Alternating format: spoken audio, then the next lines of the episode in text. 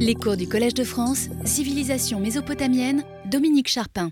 L'intrigue du roman d'Umberto Eco, Le nom de la rose, repose sur la redécouverte d'un traité perdu d'Aristote dans la bibliothèque d'un monastère italien au Moyen Âge.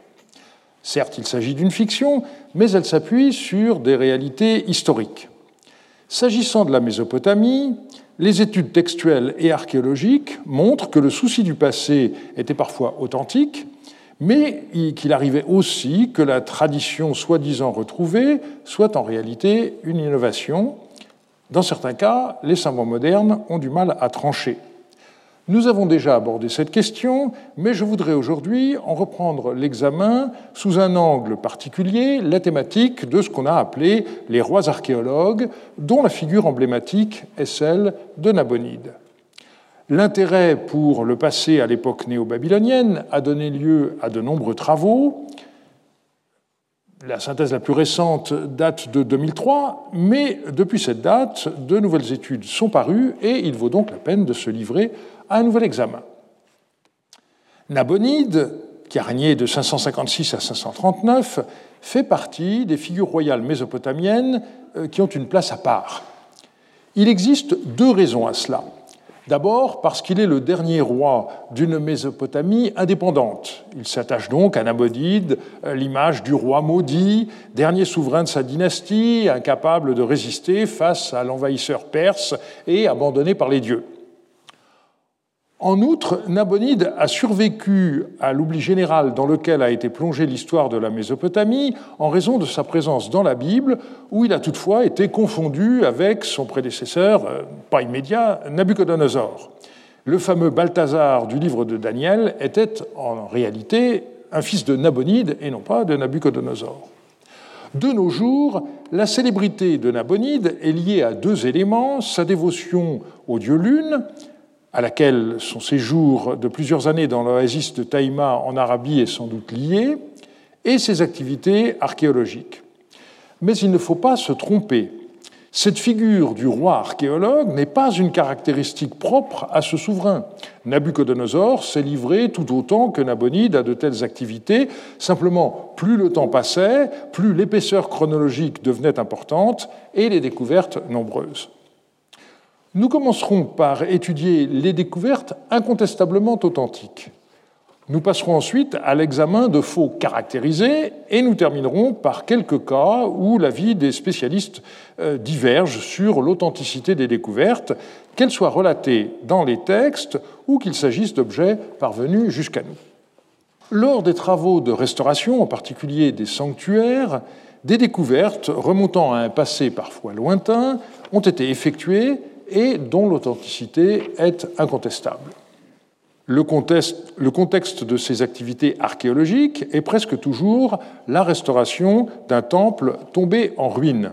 Nous en avons déjà vu un exemple il y a trois semaines avec les babards de Larsa, mais je voudrais revenir aujourd'hui plus systématiquement sur des cas de ce genre. Il faut d'abord remonter dans le temps plusieurs siècles avant la période néo-babylonienne, à l'époque cassite. En effet, nous possédons très peu de sources sur la période qui s'étend entre la fin de la période paléo-babylonienne, vers 1600, et le règne de Karaïndash euh, dans le courant du XVe siècle. Et la durée de cette période est même incertaine, d'où nos problèmes de chronologie absolue. On sait maintenant qu'il y eut une division entre le nord de la Babylonie et le sud, qui était aux mains des rois du pays de la mer. Finalement, les rois cassites réussirent au XIVe siècle à reprendre le contrôle du sud. Ils décrivent souvent dans leurs inscriptions l'état ruiné dans lequel ils trouvèrent les bâtiments, à la restauration desquels ils s'attelèrent. Alexa Barthelmus, à la suite d'une étude de Tim Clayden, a pu démontrer que Kurigalzu Ier et ses deux successeurs immédiats, Kadashman Enlil Ier et Burnaburiash II, se sont systématiquement attelés à un programme de restauration des sanctuaires du Sud, en particulier à Nippur, à Isin, à Our et à Larsa. Mais les inscriptions retrouvées figurent souvent sur des briques, un support à l'espace limité. On a donc affaire à des textes aussi laconiques que stéréotypés, presque toujours en sumérien. Les particularités de cette langue ont été étudiées par Alexa Barthelmus dans sa thèse. On y trouve employées les expressions telles que restaurer, consolider les fondations. Il est souvent question de restaurer le vieux temple qui est tombé en ruine depuis longtemps, autant d'expressions donc assez stéréotypées. Ce n'est qu'au premier millénaire qu'on a davantage de détails notamment du fait du recours à un support à la surface plus vaste, les barilets. On parle parfois de cylindres, mais très souvent, le milieu de l'objet est renflé par rapport aux extrémités, et donc le terme de barillet est plus juste. Le texte est généralement inscrit sur deux ou trois colonnes. Sur une telle surface, les rois pouvaient donc raconter leurs entreprises avec de nombreux détails. Leur texte montre leur souci de retrouver le plan d'origine des sanctuaires pour que les murs reconstruits suivent une disposition identique à celle du bâtiment disparu. Je vous rappelle que le plan d'un temple était censé avoir été établi aux origines par le dieu Enlil. Nous avons vu déjà il y a trois semaines ce qu'il en était de Larsa. Aujourd'hui, nous allons nous attarder d'abord sur le récit de Nabonide relatif à un autre temple du dieu soleil, Shamash, celui de Sipar. Nabonide raconte comment Nabucodonosor avait restauré ce sanctuaire sans avoir retrouvé les traces du Téménou antérieur. L'emploi du mot Téménou dans les textes de ce genre est ambigu. Il peut désigner les fondations, et donc par extension le plan du bâtiment, mais aussi simplement une inscription de fondation ou encore un dépôt de fondation. Ça dépend des passages. Je commence la citation du texte. Pour Shamash, le juge du ciel et de la terre, relativement à l'Ebabar, le temple qui se trouve à Sipar, que Nabucodonosor, un roi antérieur, avait rebâti et dont il avait recherché un vieux dépôt de fondation sans le trouver, il, donc Nabucodonosor, rebâtit cependant ce temple et après 45 ans, les murs de ce temple se sont affaissés. L'effondrement relativement rapide de la construction de Nabucodonosor est interprété comme le signe de la désapprobation par les dieux d'une entreprise royale qui n'avait pas suivi les règles. Nabonide, pour procéder aux travaux de rénovation nécessaires, dut déplacer la statue de culte, puis il dut fouiller très profond avant de découvrir un document de fondation.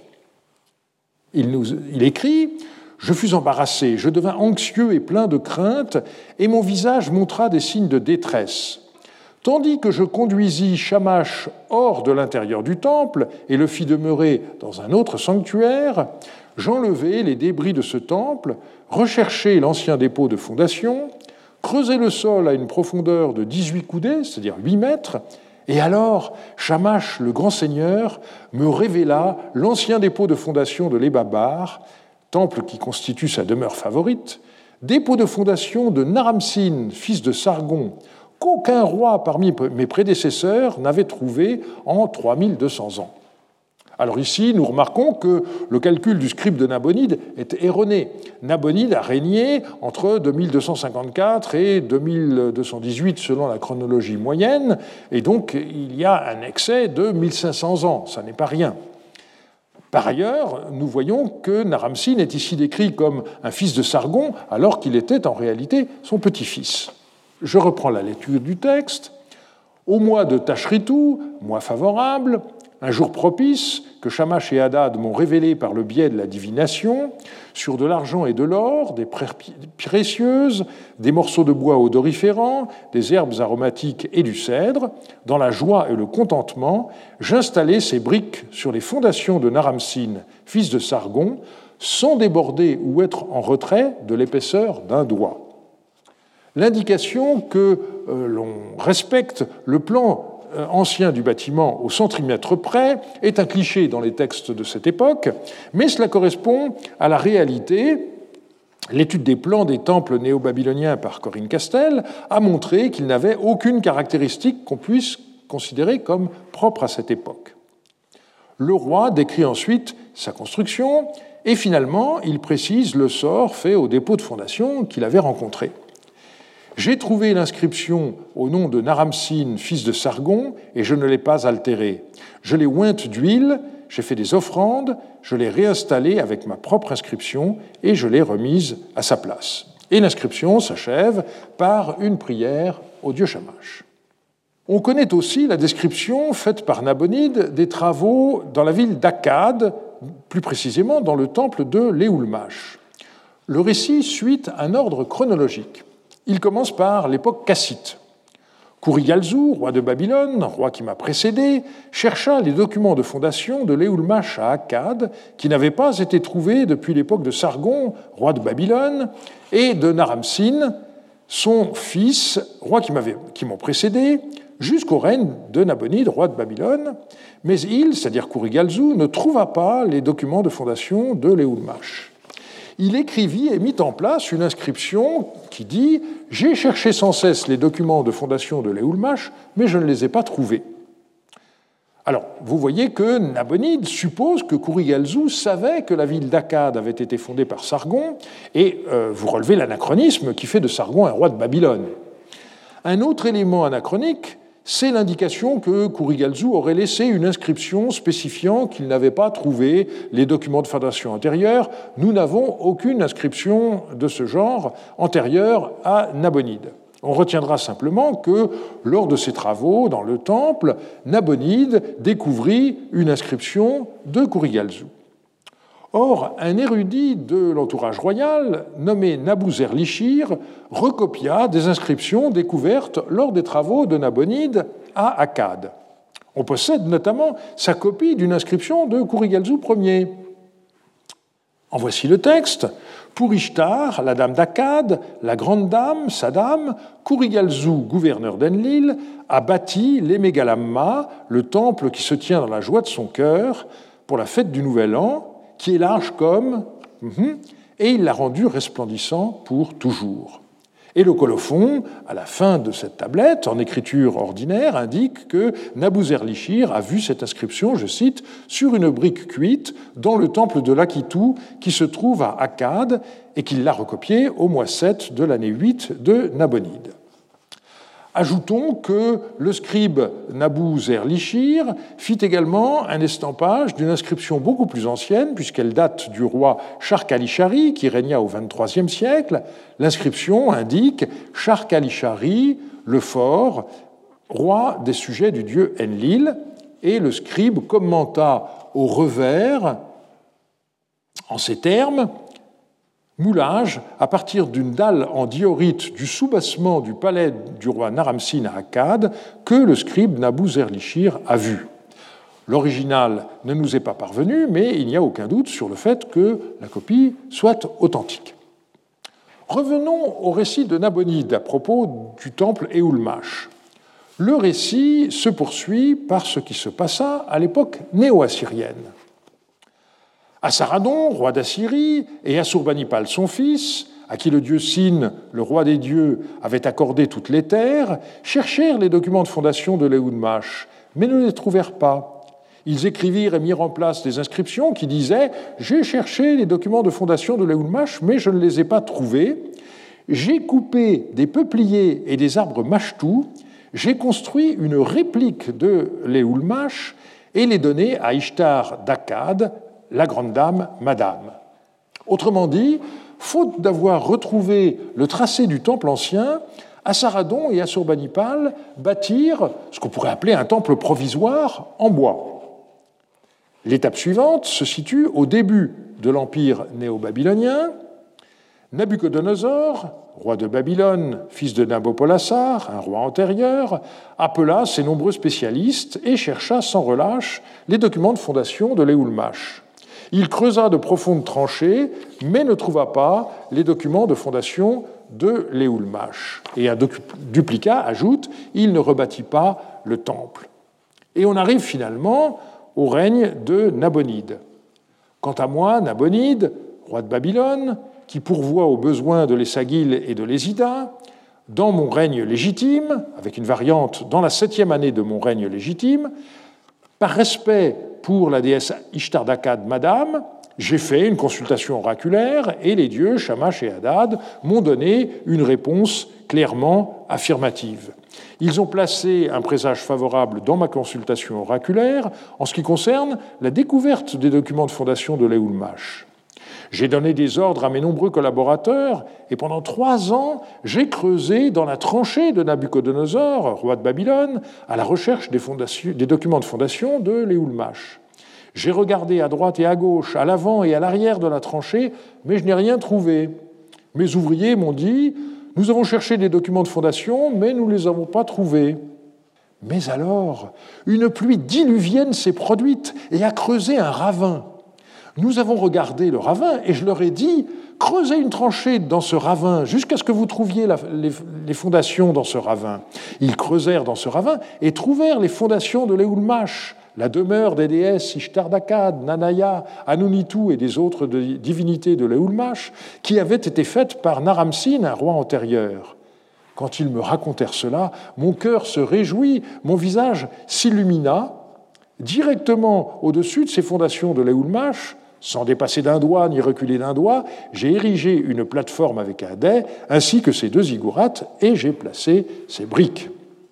Alors, vous vous rappelez ce que nous avons vu euh, il y a quelque temps à Larsa? C'était Marduk qui avait fait se lever un vent violent qui avait enlevé le sable qui recouvrait les ruines de les Eh bien, cette fois, c'est une averse très forte qui ravine le terrain et qui permet la découverte d'un document remontant au troisième euh, millénaire le recours dans le récit à un événement de dimension quasiment cosmique est intéressant, mais en même temps très réaliste.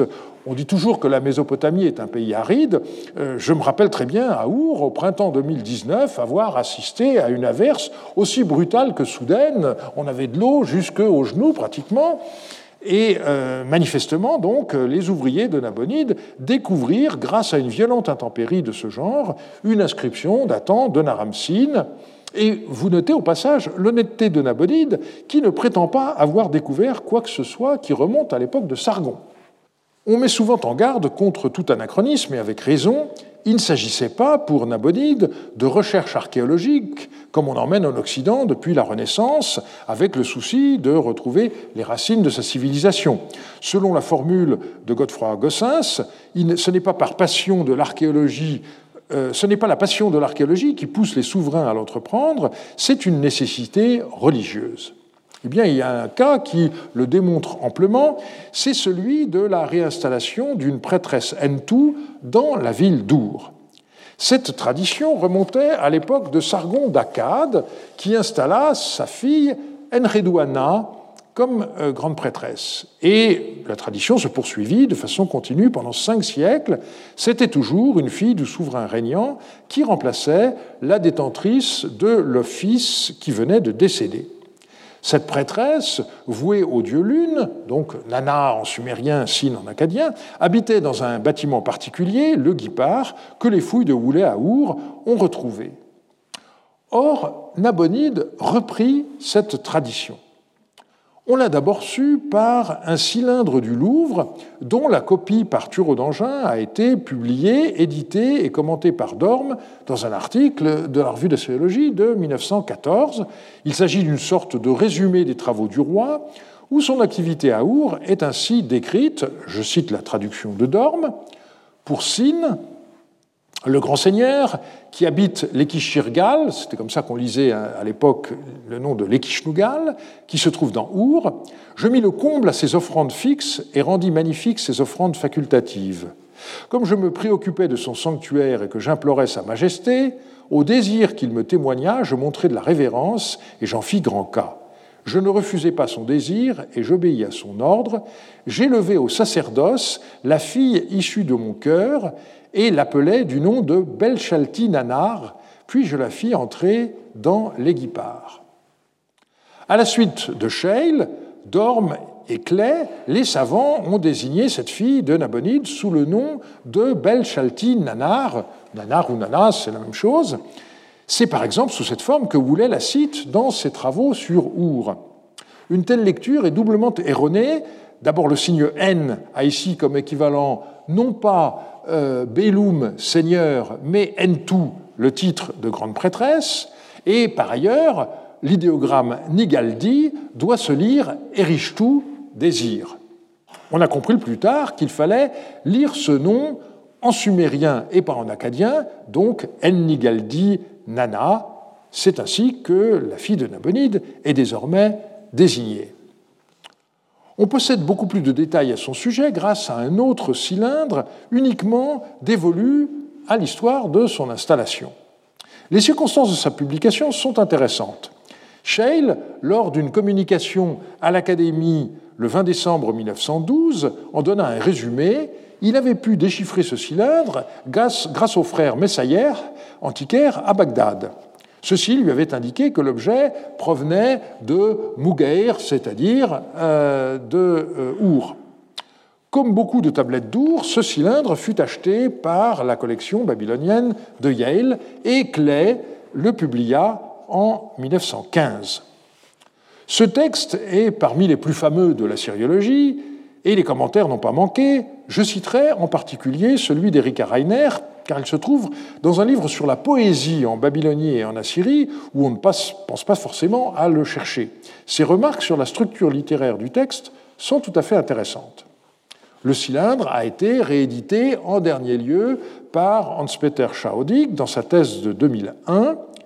Dans ce texte, Nabonide raconte comment, suite à une éclipse de lune, il eut recours à la divination, les dieux lui révélèrent qu'il devait vouer sa propre fille comme prêtresse et l'aidèrent à l'installer dans la ville d'Our. Contrairement à la tradition, qui voulait qu'un texte, qu'une inscription royale commence par le nom et la titulature du souverain, le texte commence ex abrupto. Je cite Lorsque Nana a désiré une grande prêtresse, le fils du prince a montré son signe au monde habité la lumière brillante a manifesté sa décision fiable. Anabonide, roi de Babylone, pourvoyeur de l'Essagil et de l'Ésida, le pasteur pieux qui se soucie des sanctuaires des grands dieux, Nana, le seigneur de la couronne, qui porte le signal pour tous les peuples, a révélé son signe concernant le désir d'une grande prêtresse. Le 13 du mois Ouloulou, mois de l'œuvre des déesses, le fruit s'est obscurci et a disparu. Signe désire une grande prêtresse.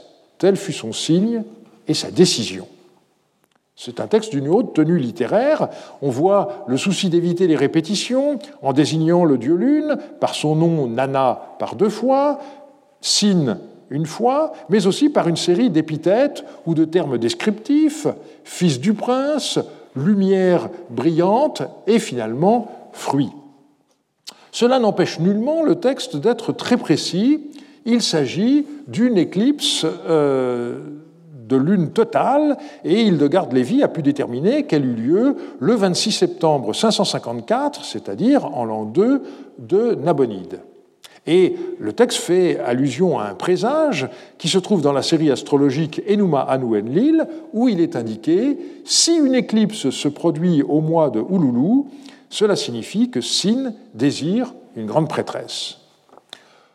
Comme toujours en Mésopotamie, un signe fortuit donné par les dieux, une éclipse en l'occurrence, ne suffisait pas, il fallait ensuite procéder à une consultation épastoscopique.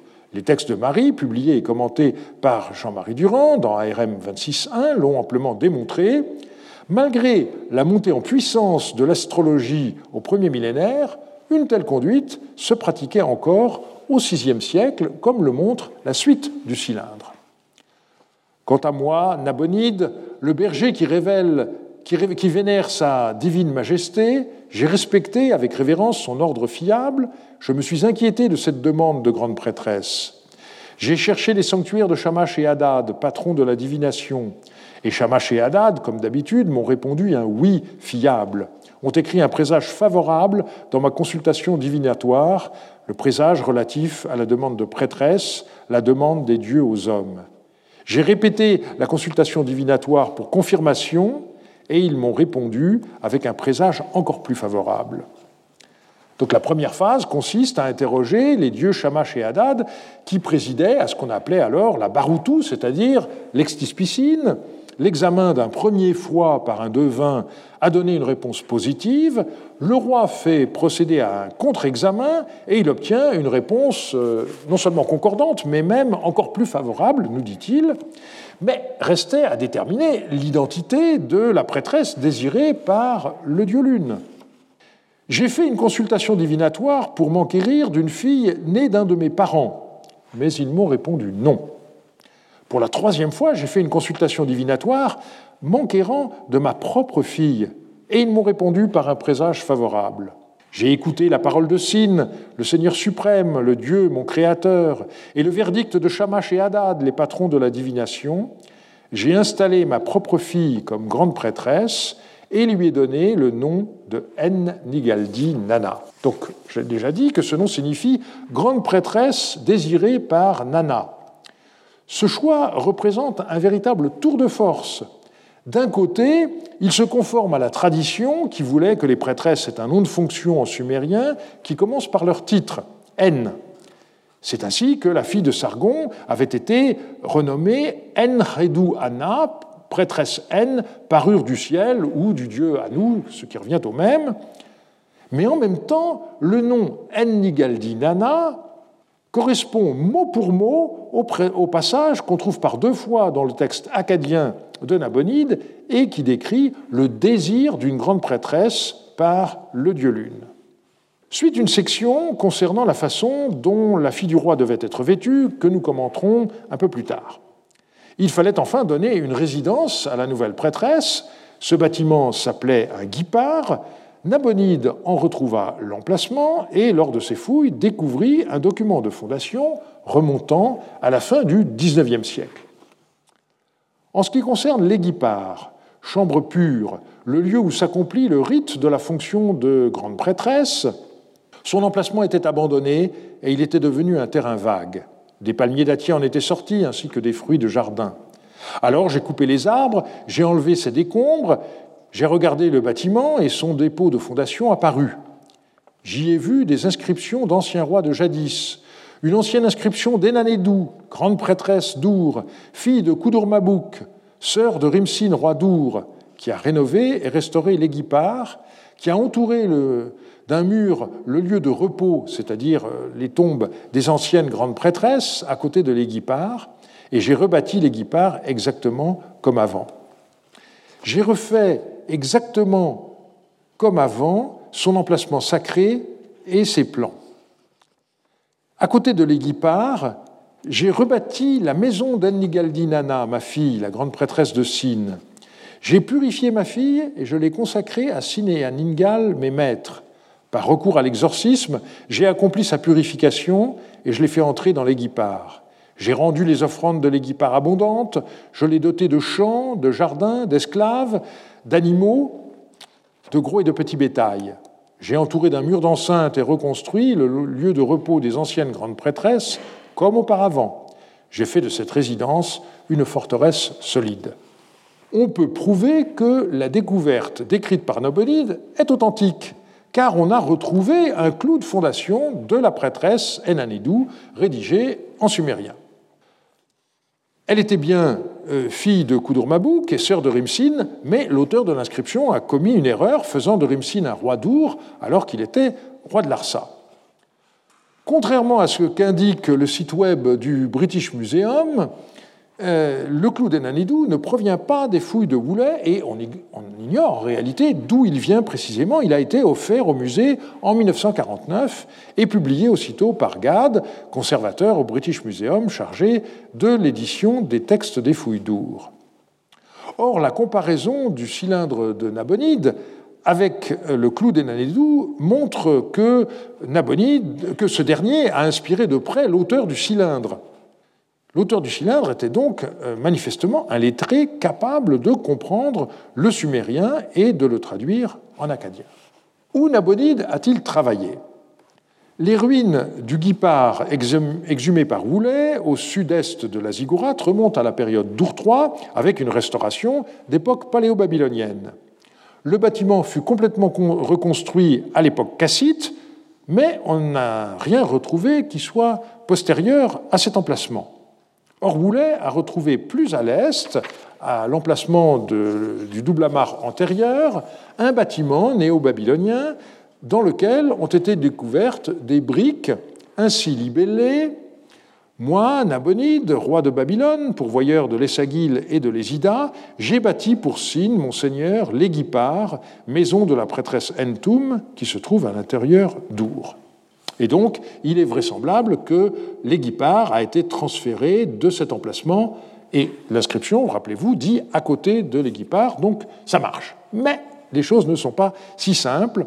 La question de la résidence de la fille de Nabonide a en effet été compliquée par la découverte en 1930, dans la zone proche du temple septentrional de la ville, d'un palais à l'architecture typiquement néo-babylonienne de plus de 5000 mètres carrés. Et dans ce bâtiment, on a retrouvé les mêmes briques de Nabonide que celles que je viens de vous montrer. Malowan et euh, Woolley ont appelé ce bâtiment le palais de Bel-Shalti Nanar. Mais le problème, c'est que le guipard ne pouvait pas se trouver à deux endroits à la fois. Et donc, on peut penser qu'il y a eu des briques en surplus qui ont été utilisées pour un bâtiment différent. Woolley a estimé avec raison que le guipard, reconstruit par Nabonide, devait se trouver à proximité de l'ancien, mais il n'en a pas complètement tiré les conséquences, et donc il a considéré qu'en plus, il y avait une autre résidence plus grande euh, à l'extérieur euh, de euh, la zone du, du, Téménos. En réalité, si on admet qu'on a affaire au remploi de briques, celles-ci n'ont plus qu'une valeur chronologique et ça ne dit rien de la destination du bâtiment. Pénélope Widok a proposé que ce soi-disant palais de Belchaltinanar ait été en réalité le palais du gouverneur local ou encore un bâtiment qui devait servir de résidence au roi lors de ses séjours dans la ville. Le problème est que ce bâtiment a été retrouvé pratiquement au niveau des fondations et donc on n'a pas de texte d'archives trouvé à l'intérieur qui nous éclairerait. On voit donc euh, que Nabonide ne se contenta pas de restaurer un bâtiment, le guipard, il remit au jour une pratique cultuelle tombée en désuétude, consacrant sa propre fille comme prêtresse de Nana et assurant la pérennité du culte en attribuant au guipard les ressources nécessaires. Et de fait, un document daté de l'an 7 de Nabonide, donc postérieur de cinq ans à l'installation de sa fille à Our, mentionne des travailleurs rattachés à la maison de la prêtresse Entou. C'est un texte qui vient d'être publié par Paul-Alain Beaulieu. Le souci du passé se manifeste dans le cylindre de Nabonide par l'emploi du terme ancien labirum pas moins de douze fois et huit fois du verbe renouveler ou de l'adverbe à nouveau. Il s'agissait bien non pas de rechercher les traces d'un passé mort, mais de le faire revivre. On lit parfois que cette fascination pour le passé a conduit les rois néo-babyloniens à créer les premiers musées. Alors il faut s'entendre sur ce que c'est qu'un musée. Je vous renvoie pour cela au livre remarquable de Christophe Pomian, Le musée, une histoire mondiale, dont le tome 1 s'intitule Du trésor au musée. Christopher Walker et Dominique Collomb ont en 1980 publié le catalogue des objets rapportés au British Museum par Hormuz Rassam suite à ses fouilles à Sipar en 1881-82. Ces recherches furent essentiellement concentrées dans la zone de l'Ébabar néo-babylonien et l'on remarque un grand nombre d'objets anciens alors découverts. Certains objets ont été voués dans les Babars, d'après les inscriptions euh, qui s'y trouvent.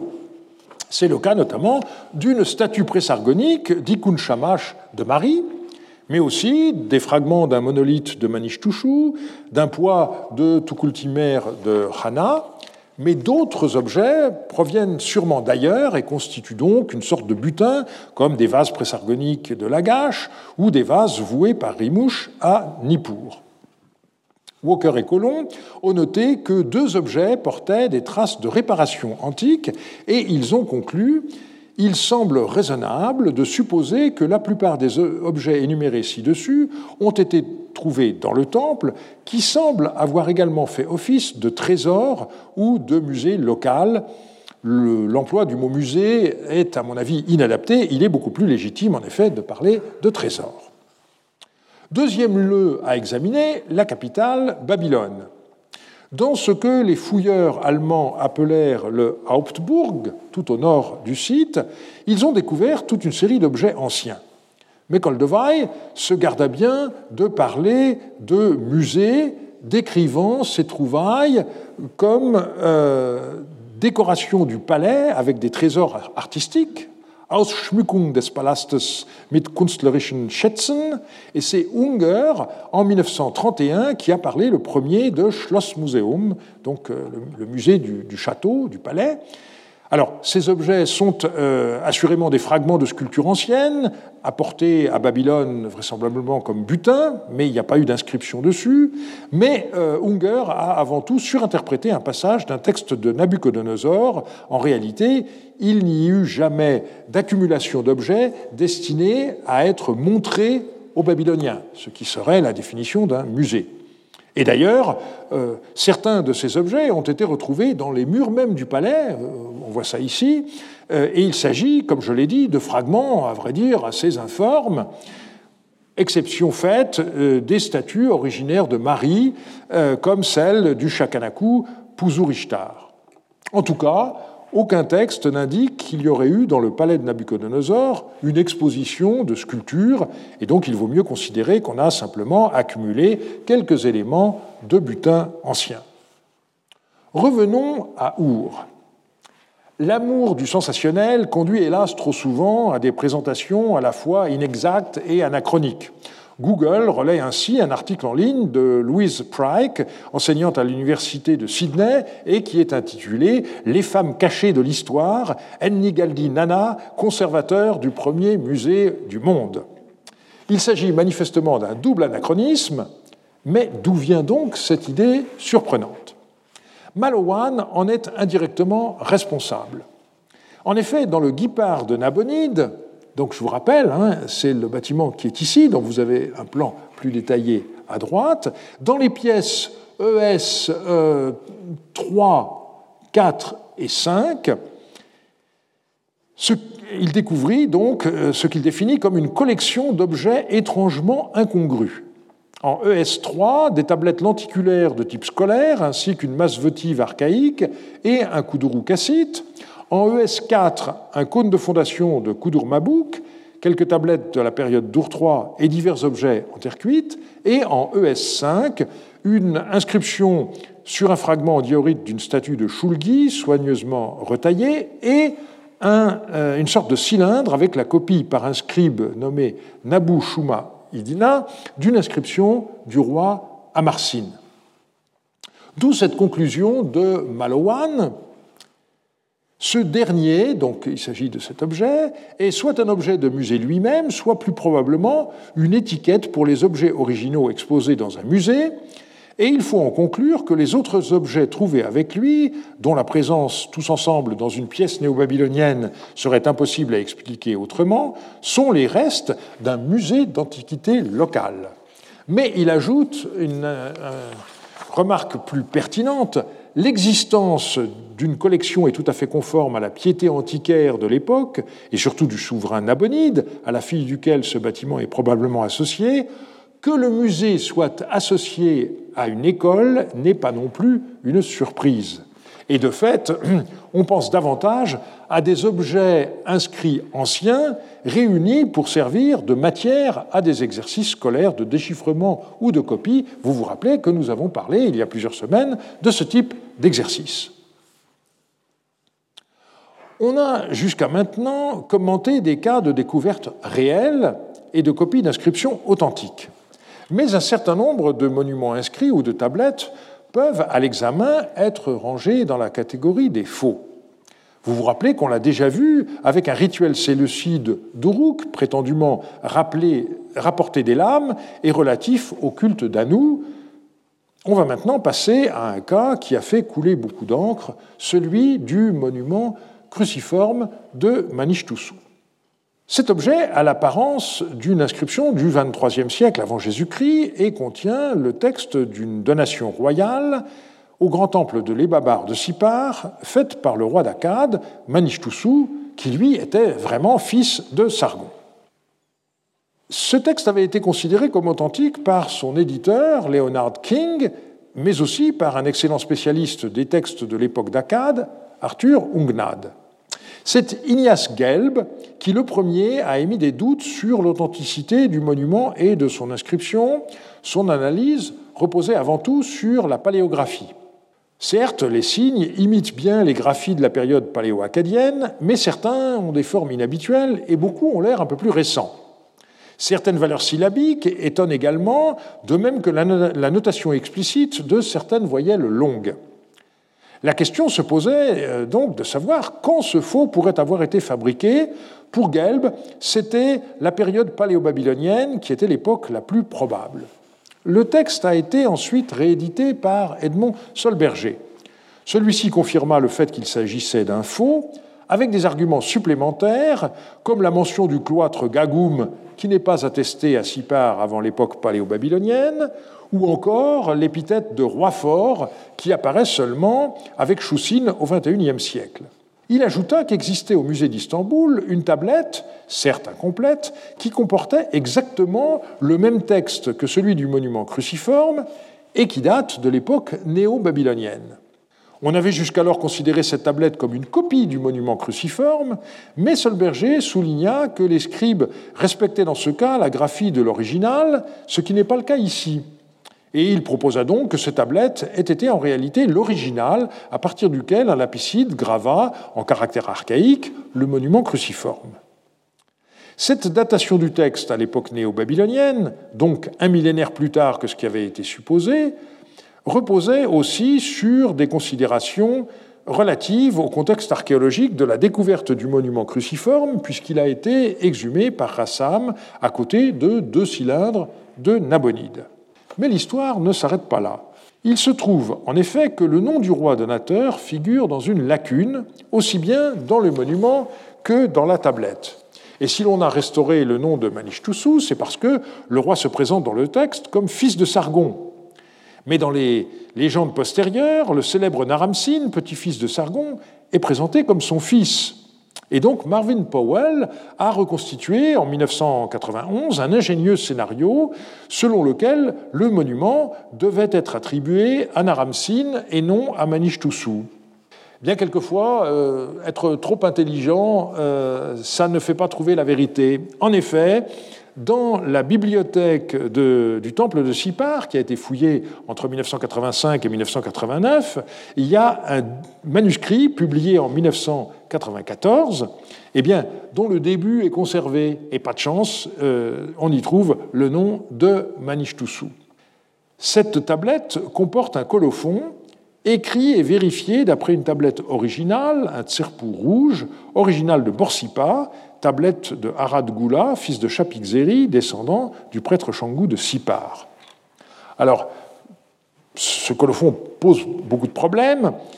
Faut-il le prendre pour argent comptant? Ça n'est pas sûr. En tout cas, le fait qu'on ait une deuxième copie néo-babylonienne du texte, en plus de celle euh, trouvée conservée à Istanbul, rend moins vraisemblable la théorie de euh, Solberger que la tablette d'Istanbul ait été l'original à partir duquel le monument cruciforme ait été gravé. Mais ça ne signifie pas pour autant que ce dernier soit un faux de l'époque paléo-babylonienne dont on ait conservé deux copies plus tardives d'un millénaire.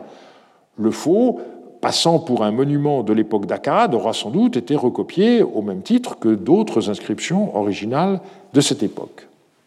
Le monument cruciforme est donc en réalité un pastiche, sans doute réalisé au début du règne de Nabonide et à peu près sûrement commandité par le clergé de Sipar afin d'obtenir le renouvellement de l'aide des rois pour leur sanctuaire.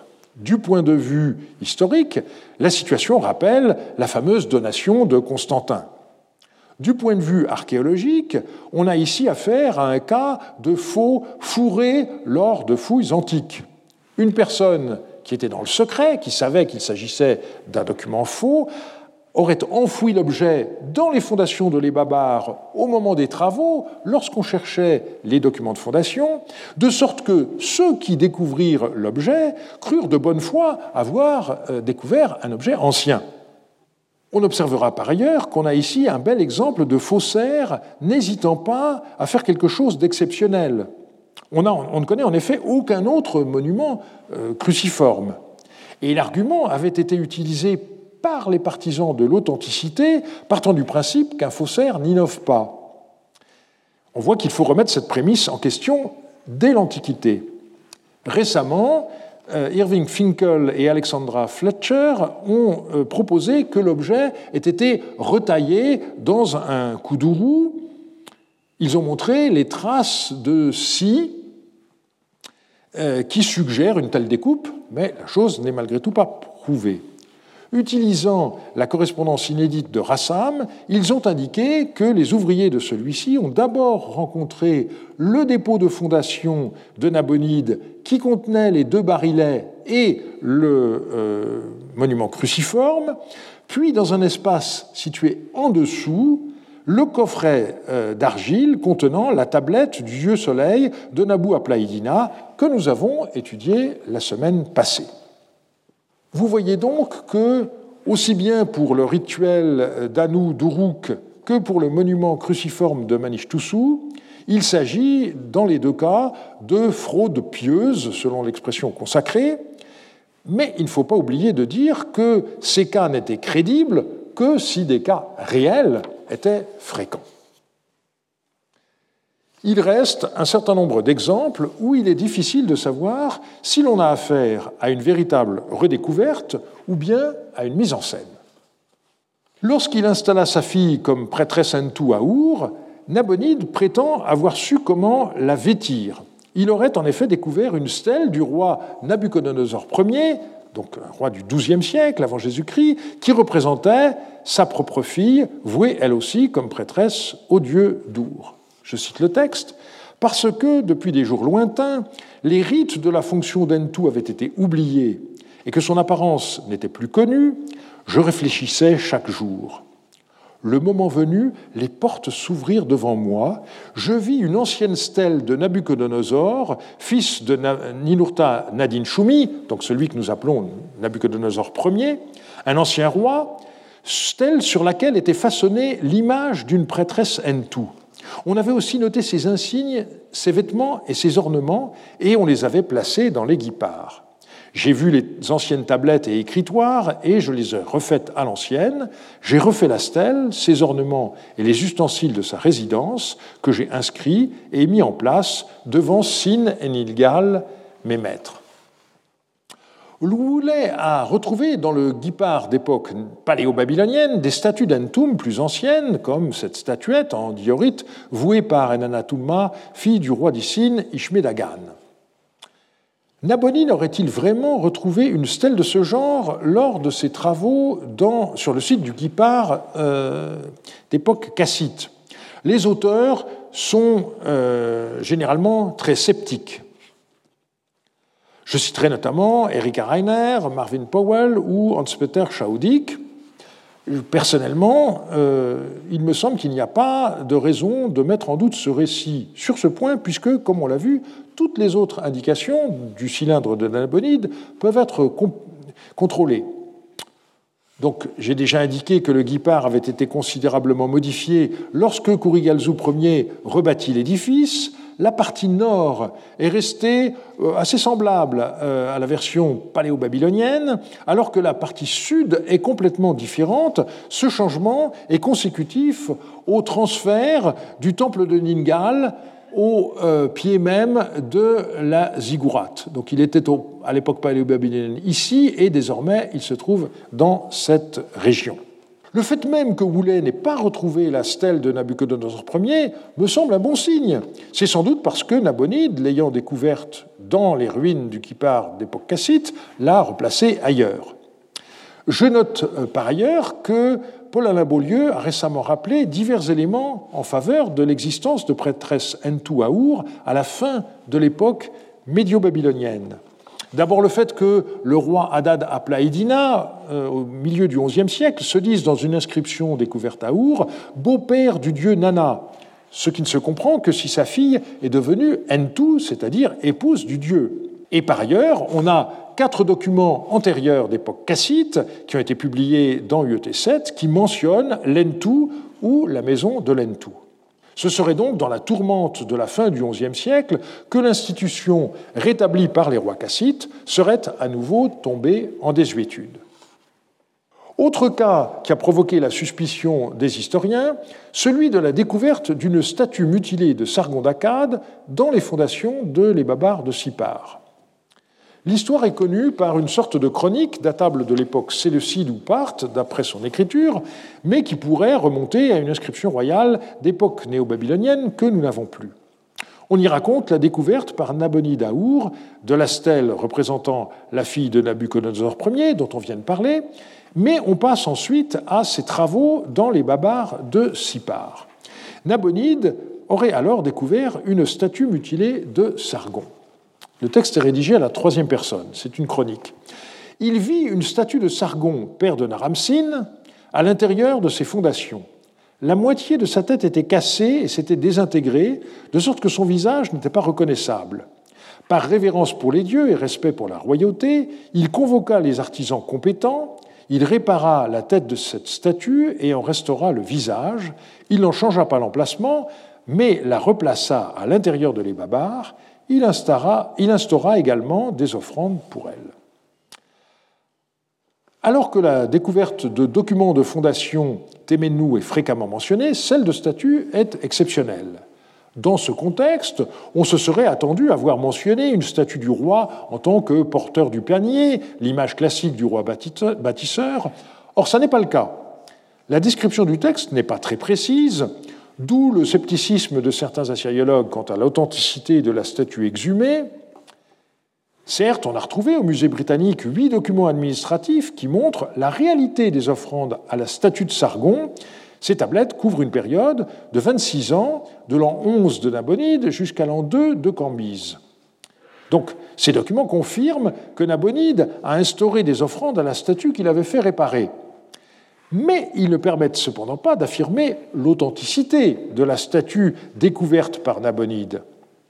Dans la mesure où c'est le même contexte dans lequel fut découvert le monument cruciforme, dont on a vu que c'est sûrement un faux, Hans-Peter Schaudig suspecte qu'on a ici affaire à une manipulation du clergé de Sipar, mais j'ajoute qu'il faut prendre en compte une observation supplémentaire, le clergé aurait été assez retors pour enfouir délibérément une statue abîmée de façon à la faire paraître plus authentique. J'avoue hésiter à adopter une telle conclusion. Il est un dernier cas particulièrement intéressant du point de vue méthodologique, la restauration du temple de la déesse Anunitu à Sipar Anunitu, temple nommé Eulmash. Ce sanctuaire n'a pas été fouillé, bien que la ville soit euh, sûrement localisée. On sait en effet, depuis 1988, que la sipar du dieu Shamash correspond au site de Abu Haba, tandis que la sipar de la déesse Anunitu correspond au site voisin de Tel Edder. Nous possédons plusieurs versions du texte de Nabonide qui racontent la restauration de l'Eulmash. Je cite Pour Anunitu, la dame de la guerre, qui porte l'arc et le carquois, qui exécute l'ordre d'Anlil son père, qui anéantit l'ennemi, qui détruit le mauvais, qui précède les dieux, qui au, coucher, au lever et au coucher du soleil fait en sorte que mes signes oraculaires soient favorables. Je creusai, j'ai recherché et inspecté les anciennes fondations de l'Eulmash, son temple qui se trouve à Sipar Anunitu, que pendant 800 ans, depuis l'époque de Shagarakti Shuriash, roi de Babylone, fils de Kudur Enlil, aucun roi n'avait reconstruit. Et au-dessus du dépôt de fondation de Shagarakti Shuriash, fils de Kudur Enlil, j'ai nettoyé ses fondations et installé ses briques, j'ai reconstruit ce temple et en ai achevé le travail. La suite décrit la réinstallation de la déesse et l'instauration d'offrandes. Puis vient une prière à Anunitu, et enfin le vœu qu'un roi futur agisse à l'égard du dépôt de fondation de Nabonide de la même manière que lui-même l'a fait. Mais le dossier ne s'arrête pas là. Alexa Barthelmus et John Taylor ont publié en 2014 une tablette reconstituée à partir de quatre fragments sur laquelle on trouve deux textes séparés au revers par une double ligne. Le premier texte est une dédicace à Anunitu faite par le roi Shagaraki Shuryash, lequel déclare avoir restauré le travail d'un roi antérieur, Kurigalzu.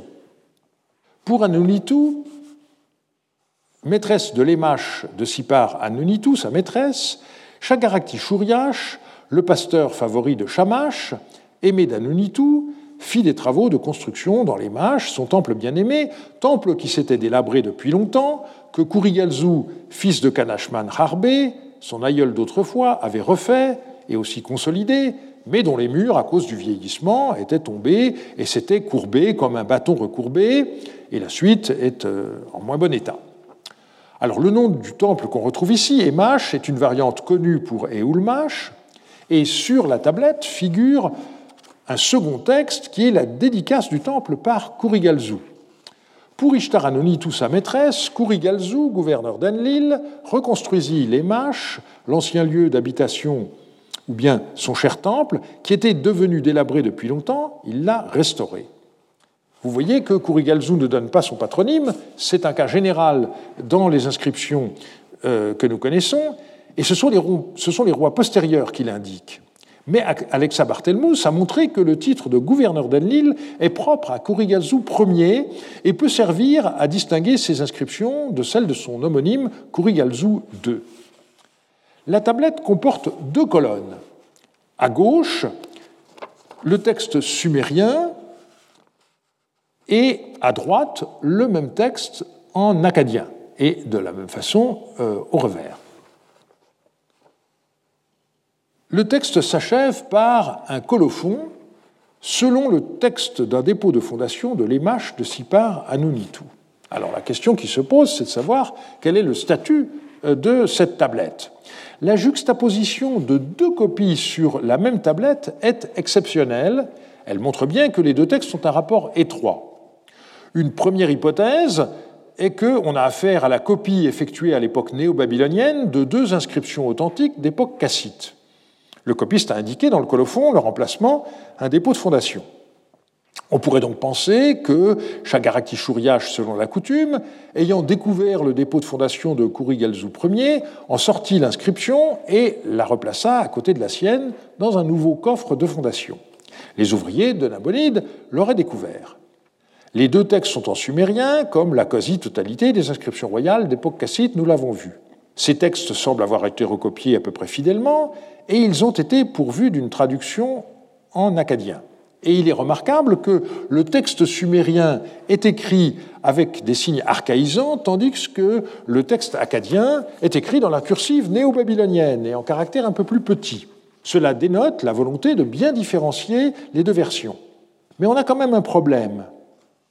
Comme on l'a vu, en effet, dans son inscription, Nabonide mentionne les travaux de Shagarakti Shuryash, mais pas ceux antérieurs de Kurigalzu Ier. Comment expliquer ce silence? Et par ailleurs, aucune des inscriptions d'un roi cassite qui nous sont parvenues ne mentionne les travaux d'un de ses prédécesseurs. Alors c'est vrai qu'on ne possède aucune inscription de Shagarakti Shuryash. Néanmoins, il est assez vraisemblable que cette tablette représente un exercice. Le scribe aurait eu connaissance d'une inscription authentique de Shagarakti Shuryash et il l'aurait complétée avec l'allusion aux travaux de Kurigalzu, connue par une autre euh, inscription. Et donc, cela est, clair qu'on a retrouvé par ailleurs une inscription de Kurigalzu, puisqu'on a ce titre de gouverneur d'Enlil qui lui est propre. Donc vous voyez que dans ce cas-là, il y a une petite incertitude qui demeure. On voit donc à l'œuvre en Mésopotamie trois aspects d'attitude envers le passé. D'abord, l'imitation. C'est le cas lorsque Nabonide installa sa fille dans le Guiparou à Our. Son inscription décalque une inscription antérieure d'un millénaire il imite ses prédécesseurs dans l'installation de sa fille comme prêtresse jusque dans la façon de la vêtir. La deuxième attitude, c'est celle de la copie. C'est le cas d'érudits, tels que ce scribe du temps de Nabonide, qui recopia des originaux du troisième et du deuxième millénaire en respectant leur graphie, allant jusqu'à faire un moulage. Et puis, on a parfois affaire à la fabrication de faux, on l'a vu avec le monument cruciforme de Sipar. Nous constatons donc une fois de plus que dans la civilisation mésopotamienne, le passé était la source de toute légitimité. L'innovation n'était possible qu'en prétendant revenir aux origines conçues comme un moment de perfection indépassable. Cette idéologie, dont Bérose s'est fait l'écho à l'époque hellénistique, refusait, on l'a vu, aux hommes toute découverte. L'innovation ne pouvait être introduite qu'en rusant avec cet axiome au prix de la falsification. Je vous remercie de votre attention. Retrouvez tous les contenus du Collège de France sur www.colège-2-france.fr.